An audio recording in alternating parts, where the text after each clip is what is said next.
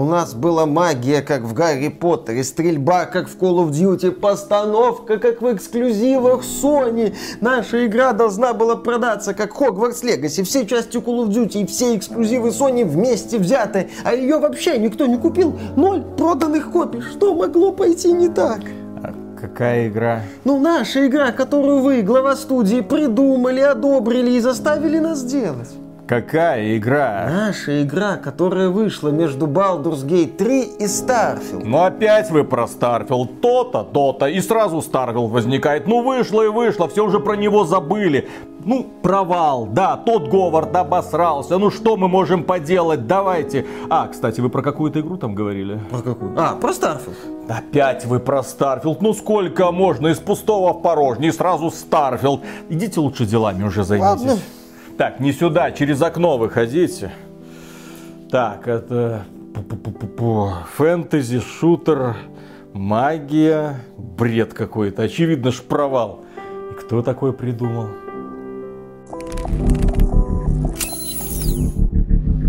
Приветствую вас, дорогие друзья! Большое спасибо, что подключились. И сегодня мы вам расскажем драматическую историю чудовищного провала. Драматическую историю о людях, которые хотели создать чуть ли не лучшую историю всех времен и народов, потому что они в нее запихнули все ингредиенты, которые бы позволили создать лучшую игру. Ну, судите сами. Это и передовая графика, основанная на Unreal Engine 5. Там и наниты, и люмины. И, естественно, хреновая оптимизация, но об этом мы поговорим позже. Это и волшебная история про каких-то бессмертных, которые разбираются в какой-то своей отдельной вселенной с какими-то неприятностями. Это и метроидвания, это и волшебство. Здесь нет привычного оружия, здесь ты кастуешь магию и прокачиваешь, естественно, ее. Здесь есть крафт, то есть ты собираешь ресурсы, что-то из них делаешь, потом апгрейдишь. Ну все, кажется, есть все составляющие для привлечения внимания. Более того, разработчики напряглись и здесь участвуют голливудские актеры. Есть хорошо поставленные сцены. Ты смотришь на этот проект на бумаге, ты думаешь, ну вот, пожалуйста, чем вам не God of War,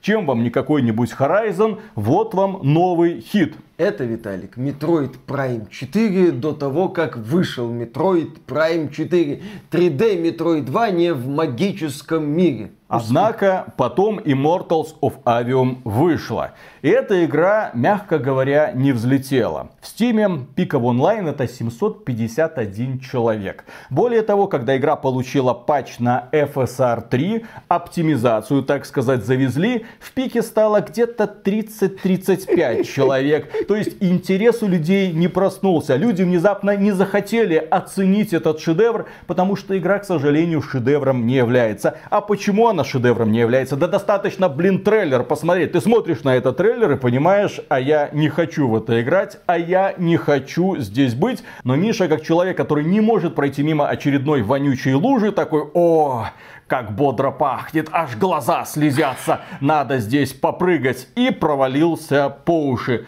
Он купил к счастью, не игру, он купил подписку EA Play Pro для того, чтобы поиграть в нее.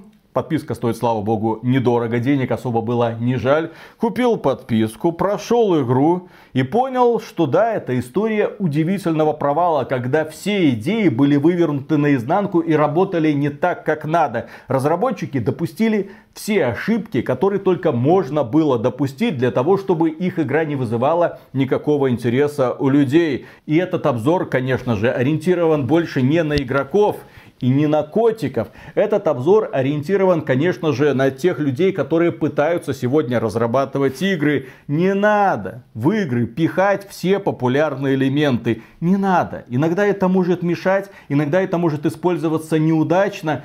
Сделайте простую игру. Игра не обязана соответствовать всем критериям современных AAA хитов. А если вы уж собрались влезть на острие прогресса, будьте любезны показать мне красивую картинку. Как в свое время, например, сделали разработчики первой части Crysis. Я первую часть Crysis не люблю, я считаю, что это очень и очень средний боевик с кривейшим балансом, но, по крайней мере, на момент релиза студия Crytek хотела сделать супер технологичный ПК-эксклюзив, который ставит на колени топовые видеокарты той эпохи, она сделала игру, которая демонстрировала выдающуюся графику и интересные технологические решения, ну типа возможности косить из пулемета джунгли. Выглядело это относительно эффектно. По крайней мере, когда ты тогда смотрел на Crysis, ты действительно видел не только навороченную технологическую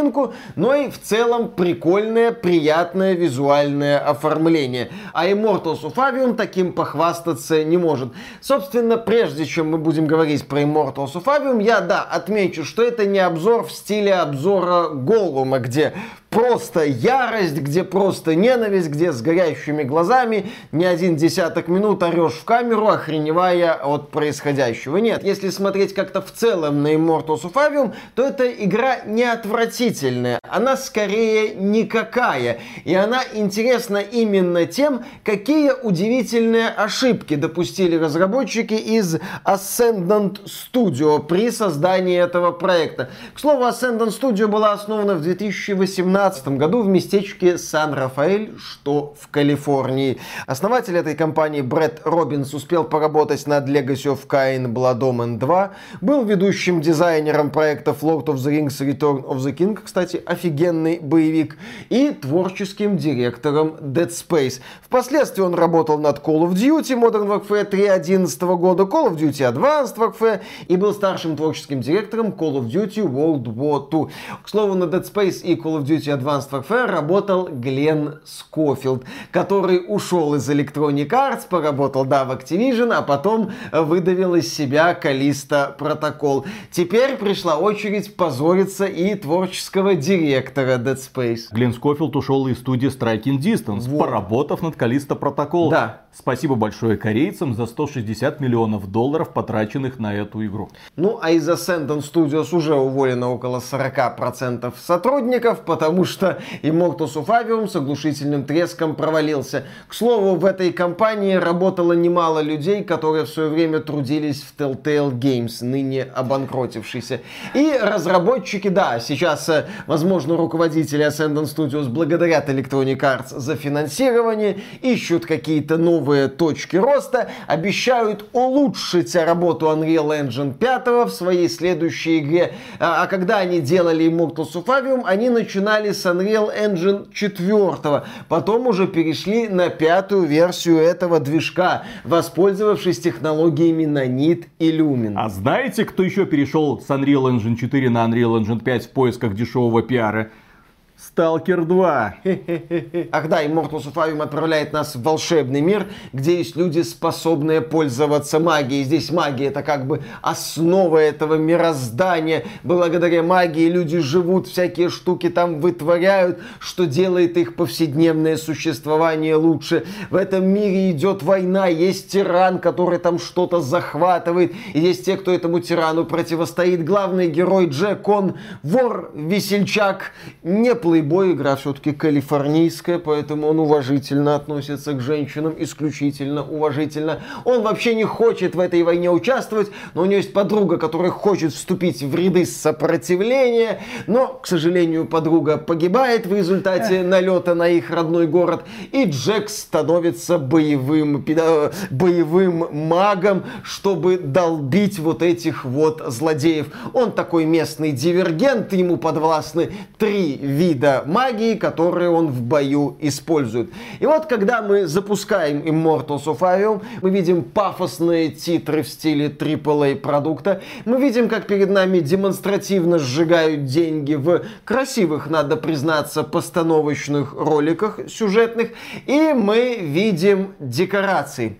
И декорации я могу описать только словом «никакун». Они именно что никакие. Это настолько стандартная фэнтезийная природа, какие-то фэнтезийные города, там постройки и замки, окутанные снегом, есть подземелья, пещеры, тоже там с какими-то замками и лабиринтоподобными постройками, но я ничего хорошего не могу про эти декорации сказать, как будто разработчики взяли максимально базовые вот эти вот ассеты и просто их использовали. В том же Голум можно было погореть, как они превратили Мордор в какую-то буро-коричневую жижу. Здесь с этого не погоришь. Да, это вот грамотно сделанные декорации, но ты понимаешь, что перед тобой как будто банальная заготовка. И из этой заготовки разработчикам впоследствии нужно сделать внятные декорации. А они заготовки взяли, а внятные декорации не сделали. Но есть ощущение, что кто-то взял и наблевал стандартными ассетами.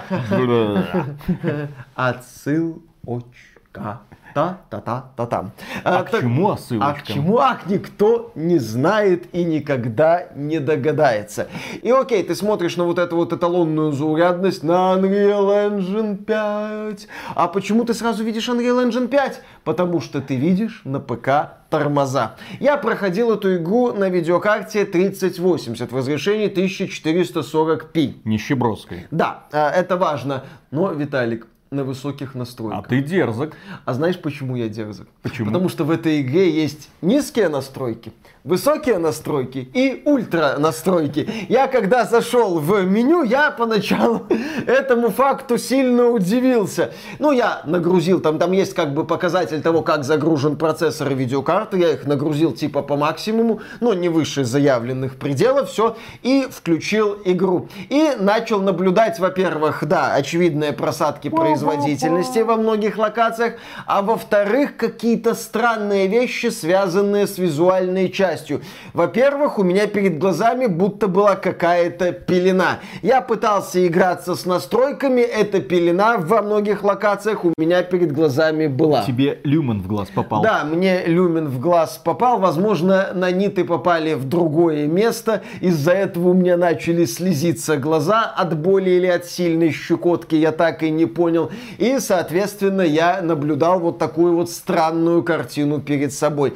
Еще одна странность связана тем, что картинка с одной стороны заурядная, с другой стороны возникает ощущение, будто она перегружена какими-то деталями, причем лишними деталями. Да, вероятно, это кривое использование этих самых нанитов. Это прямое использование нанитов. Дело в том, что нанит это технология, которая тебе позволяет повысить детализацию до какого угодно уровня без ощутимого влияния на производительность. Ну и разработчики, которые сегодня создают игры на Unreal Engine 5, опять, ну, кто во что гораздо стараются. При этом в процессе сражения экран то и дело застилает пелена из вот этих вот эффектов. Очень ярких эффектов, очень агрессивных эффектов. Картинка становится излишне цветастой, это неприятно. И вот в этой вот картине у нас происходит как бы магический шутер. И главная моя проблема была с этим магическим шутером в том, что я регулярно не замечал врагов. То есть я вот смотрю на экран, пелена, куча деталей, и по мне кто-то там стреляет. При этом этот кто-то там, это противник, который находится на небольшой арене поодаль от меня. Я кланяюсь в ножки тем разработчикам, которые сделали в игре компас, элемент интерфейса, и на этом вот компасе красненькими точечками отображаются противники. Да, в этой Next Gen игре с Next Gen графикой я иногда искал на аренах туповатых, естественно, противников, глядя вот на этот компас. О, о, туда, так, да, о, вот ты где, вот ты где, пиу, пиу, пиу, пиу, пиу. Я его убивал таким вот образом. У нашего героя, как я уже сказал, есть три вида магии. Красненькая, синенькая, зелененькая. Виталик, неправильно ты говоришь. Синенькая винтовки, э, красненькая дробовики, зелененькая автоматы. Несмотря на то, что здесь, да, у нас магия, это, по сути, обыкновенное огнестрельное оружие. Просто единственное отличие от огнестрельного оружия, здесь не надо поднимать патроны. Но здесь есть перезарядка.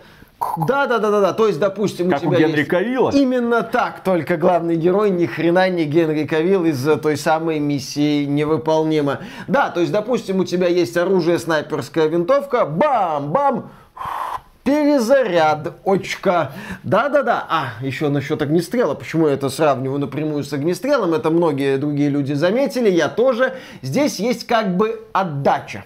То есть герой, вот, ну, магия, вот в Хогвартс Легаси, как у тебя магия была? Взмахнул волшебной палочкой, естественно, кастанулась. Нет, здесь вот именно, здесь надо навести прицел, да, здесь надо это учитывать, когда ты стреляешь. И именно так. То есть это, по сути, воплощение детской фантазии, когда у тебя не было даже палки, чтобы сымитировать пистолет, и приходилось э, использовать э, пальцы. Такая вот тема. То есть ощущение... Мне почему-то вспомнился сейчас Postal 2 и возможность насаживать котиков на ствол. Не знаю почему, просто внезапные ассоциации. Вот-вот-вот. Вот я смотрел на палец, думаю, куда его можно засунуть. Посмотрел на котика, вспомнил Postal 2. Цепочка ассоциаций. Друзья, э, oh, заслуживает shit, лайка. I'm sorry. sorry for what? В общем, такая вот ситуация происходит. И остальные вещи на этом фоне кажутся уже не такими значительными проблемами. Например, здесь сражение не очень быстрое. Возможно, я бесконечно испорчен старпер шутерами, но здесь мне битвы показались какими-то тормознутыми. Герой медленно ходит и бегает. Противники туповато носятся по аренкам. Нету ощущения драйва, нету ощущения какой-то динамики динамики. По моим ощущениям, Doom 2016 года просто ультраскоростной шутер на фоне этого Immortals of Avium. Про какие-нибудь там Trepang 2, Turbo Overkill я даже вспоминать, или там Severed Steel я даже вспоминать не буду. Вот это скоростные шутеры, а тут у нас такой вот неторопливый отстрел тупеньких противников. При этом какого-то приятного ощущения от стрельбы нету. Да, у тебя есть пальцы с отдачей, но на тебя выбегают враги, ты им отбиваешь необходимый запас здоровья, и они умирают. Здесь, несмотря на то, что игра иногда пытается в Call of Duty, постановка, динамика, движ, э, нет вот этого вот ощущения попадания по врагам, чем колда вот цепляет. Эффектные анимации, начиная с Call of Duty 4 Modern Warfare примерно. Здесь такого не наблюдается. Ты просто используя ограниченный набор магических эффектов, валишь вот этих вот болванок. Есть мини-боссы, которые потом повторяются, ну такие супер маги, например. Есть такие вот здоровенные, неторопливо ходячие противники, которых тоже сначала представляют как боссов, но потом они становятся обыкновенными врагами и на тебя нападают, как и, в общем-то, местные здоровяки. Здесь нет интересных противников, здесь есть проблемы с разнообразием противников. То есть боевая часть сделана кое-как, еле-еле, примерно на всех уровнях и вчастую, я считаю, проигрывает современным качественным ретро-шутером. Опять же, несмотря на Call of Duty образность игры, здесь очень мало красивых постановочных моментов. Буквально несколько штук на всю кампанию. И сражения в основной кампании крайне простые и легкие. Я, играя на максимальной сложности, в основной, это важно, кампании умер 6 раз. Из них 4 смерти, это я откровенно затупил на финальном боссе. Ну и оставшиеся две смерти я тоже там тупанул, просто не хотел использовать аптечки. Вот и все. То есть игра легкая, но разработчикам показалось мало просто шутера. У нас тут еще и Metroidvania. В процессе прохождения герой получает новые способности. Какие? Ну, например, у него есть магическая версия крюка кошки, и он может кататься на местной версии магических монорельсов. Bioshock Infinite. Да, да, да, да, да, практически Bioshock Infinite. Ну, там еще дополнительные навыки с прыжками связанные, чтобы добираться до недоступных ранее Рывок мест. вперед. Типа того. Еще есть возможность взаимодействовать с кристалликами, чтобы решать примитивные головоломки и продвигаться дальше. В плане возможностей здесь тоже все сделано максимально банально. Ладно, понимаешь, я бы простил банальность. Мы тут недавно вон Blasphemous 2 обозревали, где новые способности, которые герой приобретает в ходе приключения, тоже далеки от революционных. Но здесь, во-первых, основная компания не делает ничего для того, чтобы тебе было интересно взаимодействовать с дополнительными заданиями и э, поиском секретов, так еще и сам поиск секретов сделан максимально тупо, многие точки очевидны, и бонусы, которые ты получаешь в основной кампании тебе не нужны. И насчет бонусов и прокачки. В игре раздутая система развития. Под каждую магию там целая ветка с бонусами. Толком я прокачать за прохождение сумел только одну ветку и чуть-чуть вторую. Как следствие, я пользовался, по сути, одним оружием, синим, на протяжении... Автоматик? Э, винтовка. На протяжении практически всей игры. Автоматик что? Автоматик зеленый. А, зеленый. Ну, там это типа под снайперскую РГБ. винтовку. Да, да, да, да, да. ЛГБТ, э, да, РГБ, РГБ, все правильно ты сказал. А зеленым и красным оружием я пользовался только в ситуациях, когда у противников была соответствующая броня и других вариантов у меня не было. Более того, в игре есть разные шмотки с бонусами, в игре есть крафт, в игре есть раз, два, три, четыре вида ресурсов, чтобы все это крафтить. Ты смотришь на вот эти вот элементы, которые просто свисают со всех сторон и орешь зачем. Ах да, ты еще дополнительные способности, типа там замедление противников можешь использовать в бою. У тебя еще есть суперспособности, которые ты активируешь. Игра местами хочет быть Думом и Тернал. Только если студия id Software продумала условия, чтобы ты это использовал, да, она сильно перегнула в ряде моментов, сильно перегнула. Я недолюбливаю Doom Eternal, я буду об этом напоминать, хотя в целом считаю игрой хорошей, но у меня к ней ворох претензий. Но там я понимал идеи разработчиков. Здесь идея разработчиков, а давайте сделаем, у нас же Metroid у нас же есть исследование локаций, местный там мир хаба, несколько Дополнительная штук. строчка в пресс-релизе. Дополнительная- Когда будем выбивать финансирование, обязательно это тоже учтется. Да, потому что мало ли Electronic Arts посмотрит, А в скажет, у вас... Калифорнии жизнь дорогая, Вот денег именно. нужно много, поэтому давайте еще что-нибудь запихнем. А сюда. ребята из Electronic Arts посмотрят и скажут, «Э, вы знаете, у вас основную кампанию тут можно пройти часов за 10. А мы не скажем, нет, вот посмотрите, если все там искать, то часов 20-25, а то все 30. То есть все вот это вот в игре тупо напихано, а невысокая сложность основной кампании множит на ноль. Смысл секретов. Но!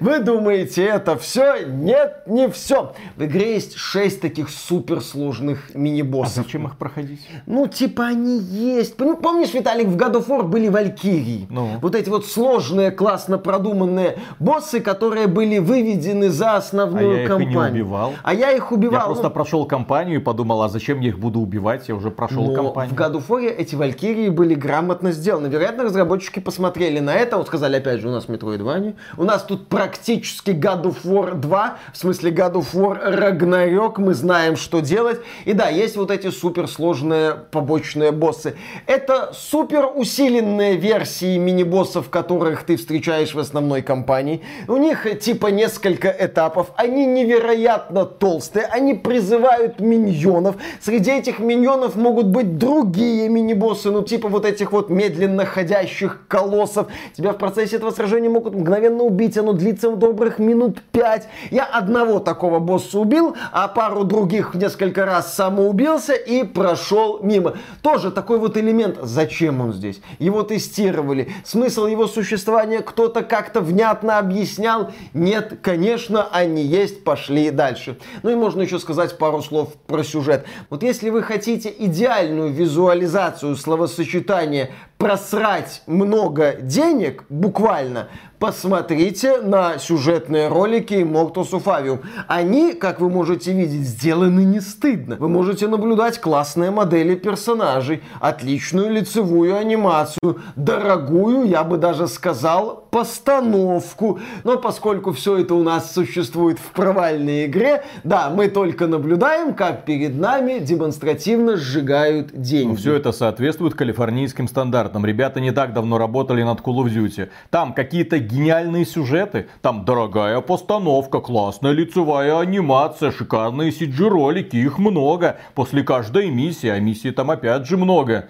Хоть как-то эти сюжеты цепляют, хоть чем-то они запоминаются. Только Modern Warfare 2019 года запомнился людям, и то благодаря коричневой морали. Виталик, Точка. Загадка. Смотри. Так. У нас есть главный герой, белый Понятно. мужчина. Есть Эбби-образный сильный женский персонаж. СЖП. Это как бы начальник героя. Это который, база. Да, который вместе с ним там Да на похуй. задание Кому не тусуется. похуй. Есть темнокожий сильный женский персонаж, начальница магов. Есть сильный женский. ТСЖП.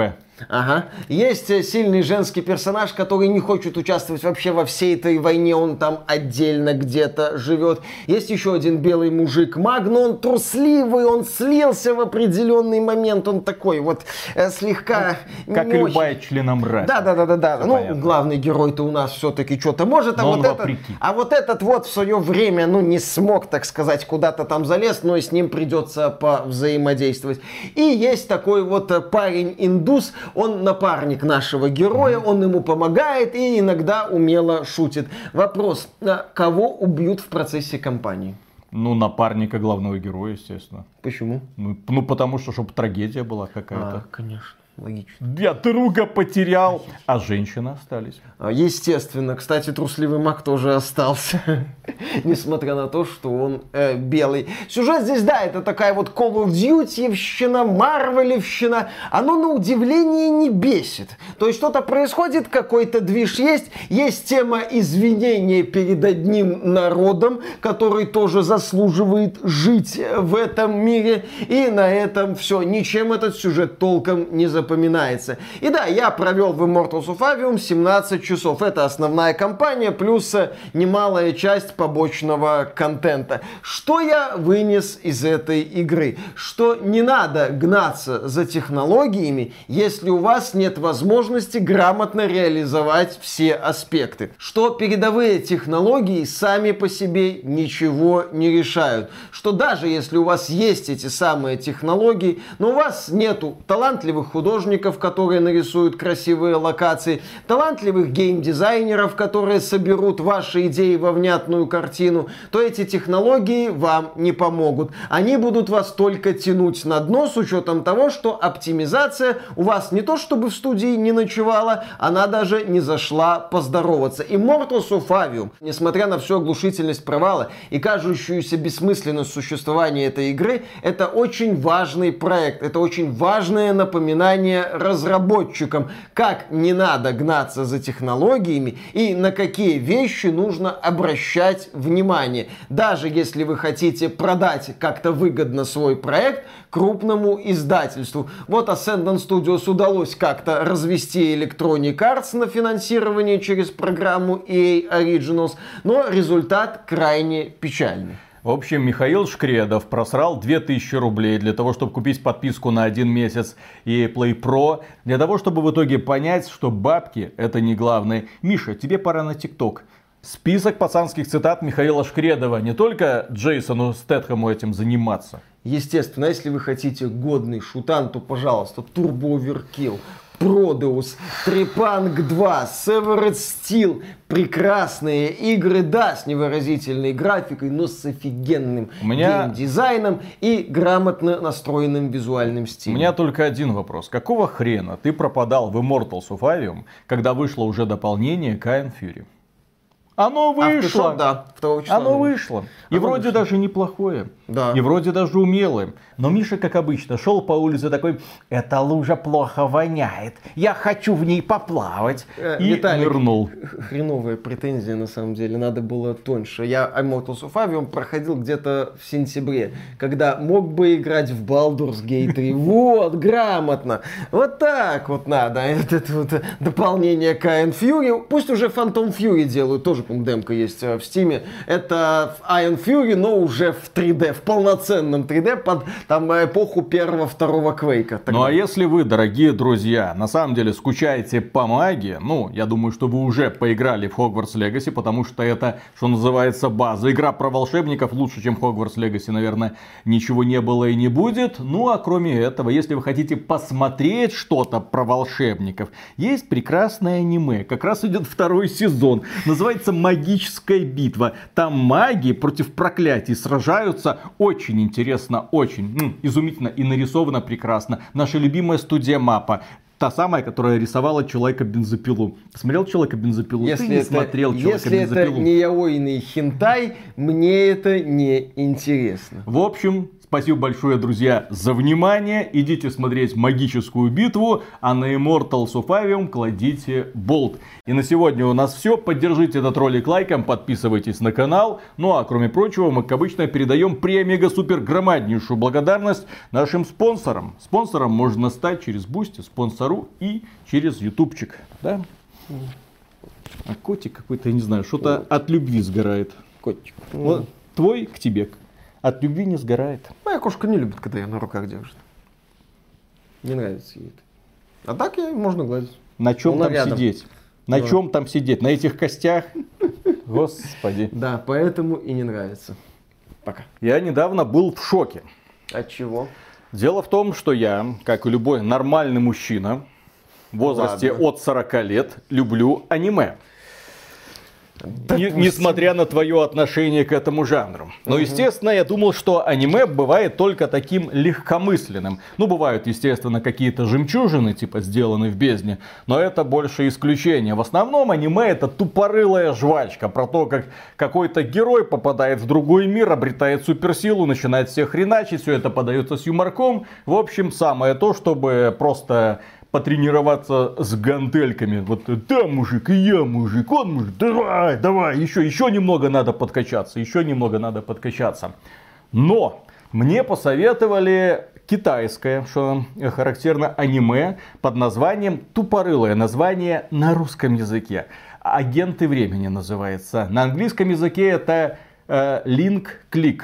Почему называли агенты времени? Потому что у этого аниме удивительная концепция, которую я сейчас расскажу. Но, когда я смотрел, я в определенный момент, по-моему, на пятой серии поймал себя на том, что я чуть ли не рыдаю.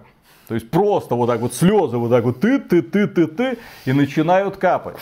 Дело в том, что это аниме, оно глубокое. Но ты сначала не понимаешь, что это очень такая психологическая драма. Ты сначала относишься к этому просто как такое прикольненькое аниме, тем более, когда смотришь на описание. Описание. Два закадычных друга обладают уникальной способностью. Они могут попадать в другое время, совершать там какие-то манипуляции, просто посмотрев на фотографии. И вот когда они посмотрят на фотографию, они могут туда проваливаться и оказываться в том времени, когда была сделана эта фотография. Таким образом, они там могут что-то подсмотреть, изменить, так подкрутить, выполняя э, заказы тех людей, которые к ним приходят за помощью. Мол, я там забыла какой-то код, мне нужно его срочно вспомнить, эти ребята, у вас фотка есть, о, посмотрели, вернулись, все есть. Описание. То есть ты думаешь, ну тупорылое описание, вот я думаю, Миша Ну, сейчас сидит. типичное аниме, да. Такой думает, господи, что за то, куда я попал, что он мне советует. А это, оказывается, глубокая социальная драма. Потому что, с одной стороны, у нас есть э, молодой человек, который остается в нашем времени, который э, говорит другому, что делать, а второй попадает в шкуру другого человека, э, которого сфотографировали вот здесь вот. И в другом времени имеется в виду. И ты оказываешься на месте этого человека, принимаешь участие в драматических, чудовищных зачастую событиях, и главное правило, ты не можешь ничего менять. И вот когда ты знаешь, к чему это может привести, но ты не можешь ничего менять, ты смотришь на то, что происходит с людьми, ты смотришь на то, как разрываются отношения из-за неудачно брошенной фразы, из-за какого-то дурацкого поступка, из-за какого-то там дурацкого эгоизма, из-за того, что кто-то смолодушничал в определенный момент, из-за того, что просто не постарался, а мог бы это сделать. Ты смотришь просто раз за разом, как человеческие судьбы ломаются, ломаются и ломаются из-за каких-то дурацких пустяков.